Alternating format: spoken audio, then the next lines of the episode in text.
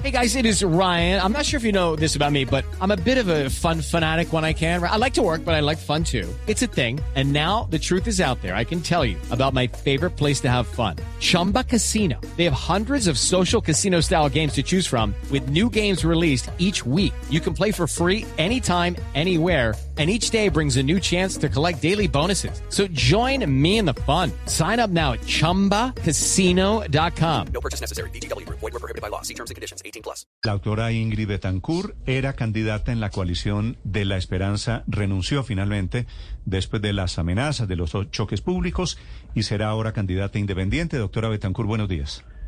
Buenos días, Néstor. Qué gusto oírlo. ¿Cómo se encuentra usted hoy? ¿Cómo siente que salió todo esto? Pues mire, eh, me siento tranquila, siento que fui coherente con, con mis principios, eh, me siento también libre, porque obviamente pues eh, la coalición implicaba estar en un espacio difícil en ese tipo de, digamos, de departamentos en torno a la corrupción, pero, pero también siento que, que Colombia tiene ahora un espacio yo diría más, más claro eh, de poder ver que, hay decisiones que se tienen que tomar y, y estoy convencida que eh, son las decisiones y los hechos los que nos permiten garantizar a los colombianos que quienes hablamos de corrupción pues seamos capaces de, mm. de luchar contra la corrupción efectivamente que nos quedan con discursos. Entonces, es mi. En la inevitable evaluación que se está haciendo esta mañana, doctora Ingrid, hay muchas personas lamentando que se haya fracturado esta opción política. ¿Usted siente que su ingreso, su salida especialmente de la coalición de la esperanza, fracturó, hirió a esa coalición? Pues yo creo que en realidad eh, lo que fracturó la coalición fue, fue la corrupción. Y lo digo porque, porque hay un, digamos, un diagnóstico que tenemos que hacer. Y es el de que llevamos décadas en Colombia viviendo en un sistema de complacencia con, la corrupción. Es decir, eh, tenemos leyes extraordinarias, una constitución impecable, eh, pero las leyes no se aplican, los acuerdos no se aplican, es decir, todo es de labios para afuera. Y esto nos ha puesto a vivir en un sistema, digamos, en una zona gris. Y yo estaba viendo los comentarios que ustedes hacían antes de que yo entrara sobre el problema de las plataformas y los taxis. Y, es un poquito lo mismo, ¿no? Es decir, hay leyes, eh, hay, digamos, obviamente intereses y siempre esa incapacidad de tomar una decisión clara que le dé certeza a los unos y a los otros. Entonces, te piden unas normas y no se cumplen. Cuando usted dice que, que la fracturó a la coalición la corrupción en particular, ¿es lo mismo de los apoyos políticos que están recibiendo? Sí, es decir, el, tema es dónde eh, ponemos la, línea roja. La, coalición había pactado unos principios muy, muy claros y esos principios quedaron, entre otros, afirmados en la declaración eh, que sacó la coalición el, sábado pasado. Es decir, cuáles eran los criterios para aceptar apoyos eh, para precandidatos de la coalición. Y los criterios son impecables, es decir, personas que tengan eh, vinculación con, con partidos eh, que hayan sido, digamos, reconocidos como maquinarias políticas o que hayan tenido vinculación con el gobierno eh, que, llamamos el continuismo, es decir, porque también se trata de una posición ideológica y también una posición ética. personas que han tenido mm, problemas con, digamos, denuncias de corrupción, etcétera. los principios están ahí. Pero en el momento, en hacer valer esos principios, entonces se presentan excepciones. Entonces Alejandro Gaviria dice, bueno, eh, yo ya acepté esas dos personas, un señor Pinto, un señor Barón, eh, que a todas luces pues no cumplen con esos criterios.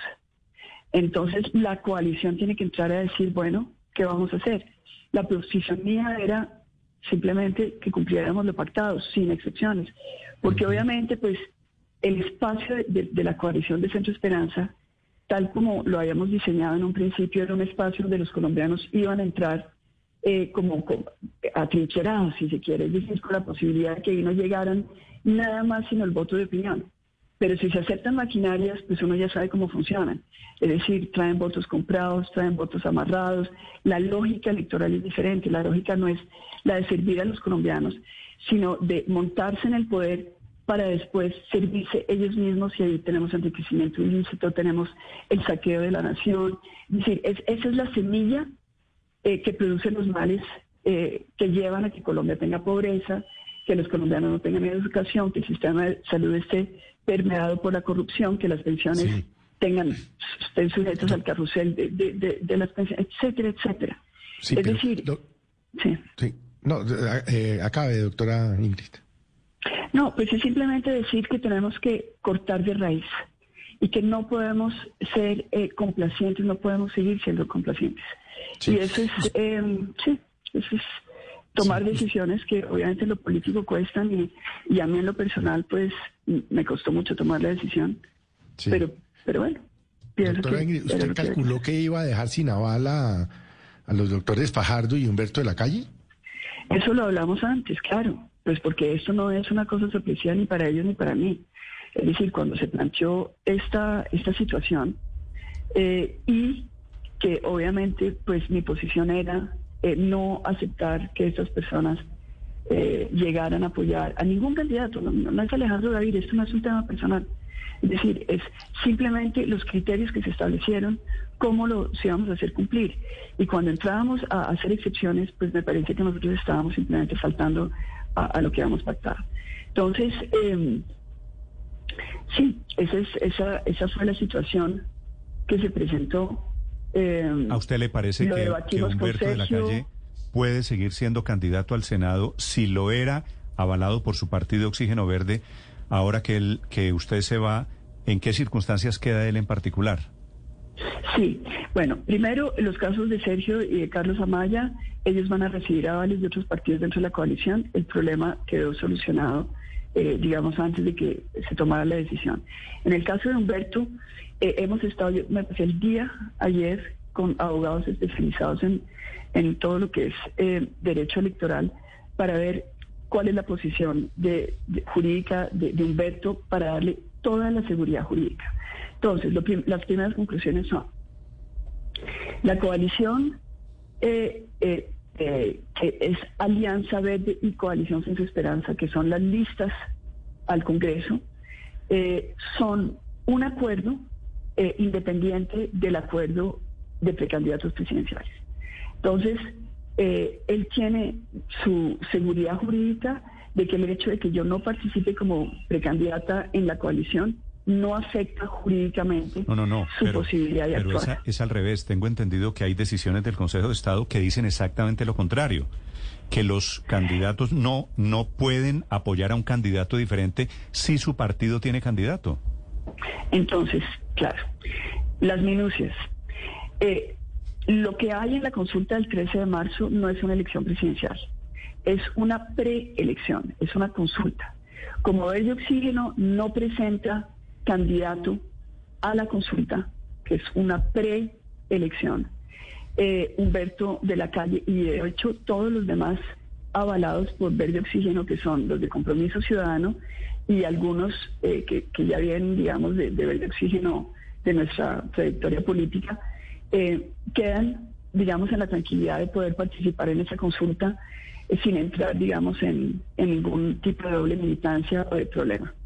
Ahora, la consulta que vamos a hacer, que le está haciendo Humberto por su lado y que nosotros vamos a hacer por el nuestro, al Consejo Nacional Electoral para tener una certeza jurídica en ese, en ese espacio, porque obviamente esta es una situación que nunca, que no tiene antecedentes.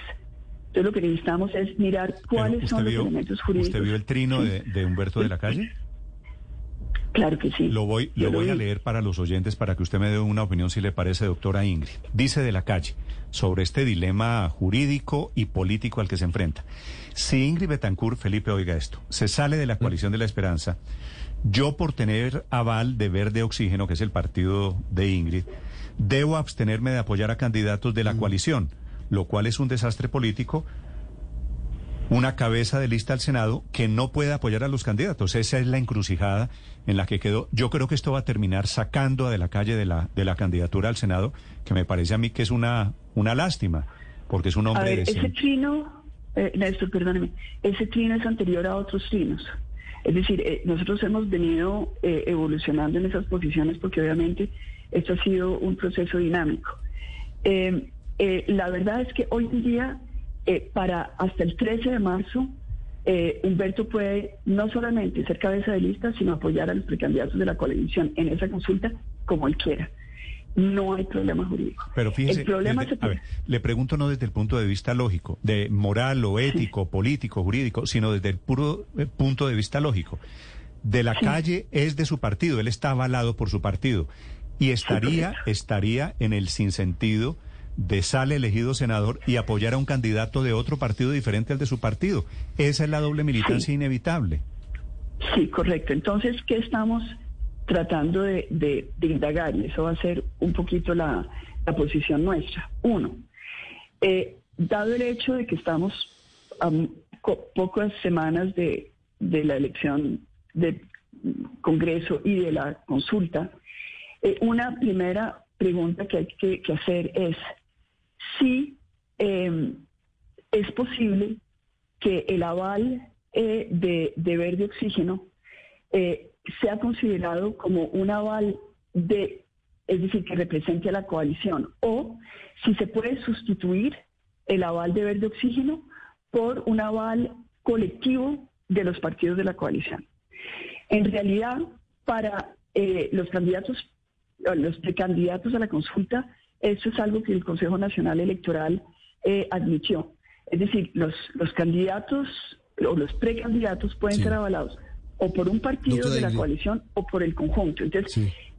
lo que quiere decirle Néstor es que estamos buscando soluciones. Sí, pero más a- yo quiero que Humberto tenga la total Sí. tranquilidad de no sentirse ni amarrado a, a mis decisiones, eh, que tenga seguridad jurídica y que tenga la posibilidad de apoyar a quien quiera, no solamente en, en la eh, en la consulta, para lo cual ya sabemos que no hay problema, sino después Sí. para primera vuelta, porque Pero- ahí es donde se presenta el problema. Pero más allá de la mecánica, doctora Ingrid, ¿qué le responde usted a quienes dicen que usted terminó siendo el caballo de Troya en la coalición de la esperanza, que terminó de nuevo destruyendo una candidatura viable de centro para llegar a la presidencia de Colombia?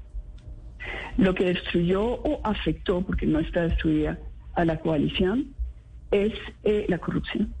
E- e- esa es la verdad. Es decir, eh, cada uno de nosotros, mm, frente a, digamos, a este hecho que está vinculado a nuestra lucha contra la corrupción, eh, tomó decisiones. Pero, pero ¿a qué corrupción Eh, se refiere? Yo, yo quisiera saber Bueno, entonces, qué actos de corrupción ha cometido Germán Barón o qué actos de corrupción ha cometido Miguel Ángel Pinto, para que usted nos diga No. que la corrupción Bueno. destruye la opción de centro. De acuerdo, ok. Eh, el tema no es un señor o otro. Obviamente yo no tengo... Pero es que si usted eh, hace digamos, una, una, una aseveración de ese, de ese nivel, déjeme, doctora le- Ingrid, le le pregunto con respeto, pues usted tiene que tener Sí, elementos pero en la mano para que demuestren que sí hay No, corrupción. le estoy diciendo conteste, cuáles son los elementos, pero le, le- le pido que me deje contestar porque no- esto no es un alegato. Sí, señora, adelante. Eh, lo, lo que quiero es explicar la posición. Eh, nosotros en Colombia, eh, creo, es decir, es por lo menos mi sentir, tenemos que salir de una posición de acomodamiento con las zonas grises. El problema no es el señor Barón o el señor Pinto, aunque creo, no estoy segura, pero no tengo la información, que el señor Pinto sí tiene, eh, digamos, muchos problemas eh, de vinculación con, eh, sectores del narcotráfico, etcétera, pero no sé de eso. Es decir, lo único que puedo decirle es que hay problema y hubo desconcierto y hubo indignación entre los miembros de la coalición cuando eh, Alejandro Gaviria eh, dio como un hecho cumplido el apoyo de estos de estas fuerzas. ¿Cuál es el problema? El problema eh, no es el señor fulano o el sudano, es cómo vamos nosotros a dirimir los problemas cuando en una coalición se tienen unos principios y alguno de los miembros de esta coalición viola esos principios y el tratamiento que se le da es de aceptar la violación de esos principios. Si nosotros tenemos incertidumbre en cuanto a lo que hemos pactado, a mí me parece que le estamos mandando un mensaje eh, de confusión y de desesperanza a los colombianos. Porque si dentro de la campaña, en el momento que todavía no hemos llegado al gobierno, si dentro de la campaña, en un estado inicial, no somos capaces de tomar las decisiones, que son decisiones fáciles, que estos dos apoyos no son, eh, eh, no van a definir la campaña, no van a definir la elección de, de Alejandro Gaviria, ni mucho menos. Es simplemente un precedente. Pero si nosotros en lo pequeño no somos capaces de tomar decisiones, ¿cómo vamos a actuar como gobierno en lo grande? Y esa es mi preocupación. Es decir, yo creo que la corrupción se enfrenta con hechos y no con palabras. Uno puede tener los mejores principios, como los tenemos en la Constitución del 91, como son las leyes de Colombia, que son extraordinarias, y no las aplicamos. Este es el momento en que tenemos que dar ejemplo, ejemplo de que no somos de lo mismo. Nosotros en este momento nos estamos enfrentando eh, en un escenario político donde fíjese lo interesante del asunto. Todos hablan de lucha contra la corrupción, todos son adalides eh, de lucha contra la corrupción, desde la extrema izquierda hasta la extrema derecha. Pero todos tienen maquinaria, todos aceptan eh, eh, apoyos que son complicados, oscuros, financiamiento que no que de una procedencia que es cuestionable y simplemente pensamos que esa es la política, que en Colombia así es como se hace la política. A mí me parece que tenemos que romper ese discurso, que tenemos que decirle a los colombianos, lo normal no es las maquinarias, el soborno, la corrupción y la extorsión. Lo normal es que tengamos una política donde los colombianos militan en un partido, defienden unas propuestas, apoyan a un candidato pero cuando llegan a participar en el gobierno, llegan a servirle al país en función de sus criterios eh, y de sus programas, no a enriquecer al político que es el jefe de ellos. Doctora Ingrid, tal y como quedaron las cosas después de los hechos de este fin de semana, ¿usted llega como candidata independiente a la primera vuelta en mayo? Sí. Ok. Un sí contundente es candidata, ya no es precandidata en una coalición, es candidata presidencial para las elecciones del próximo mes de, mayo. Doctora Ingrid Betancourt, muchas gracias por estos minutos.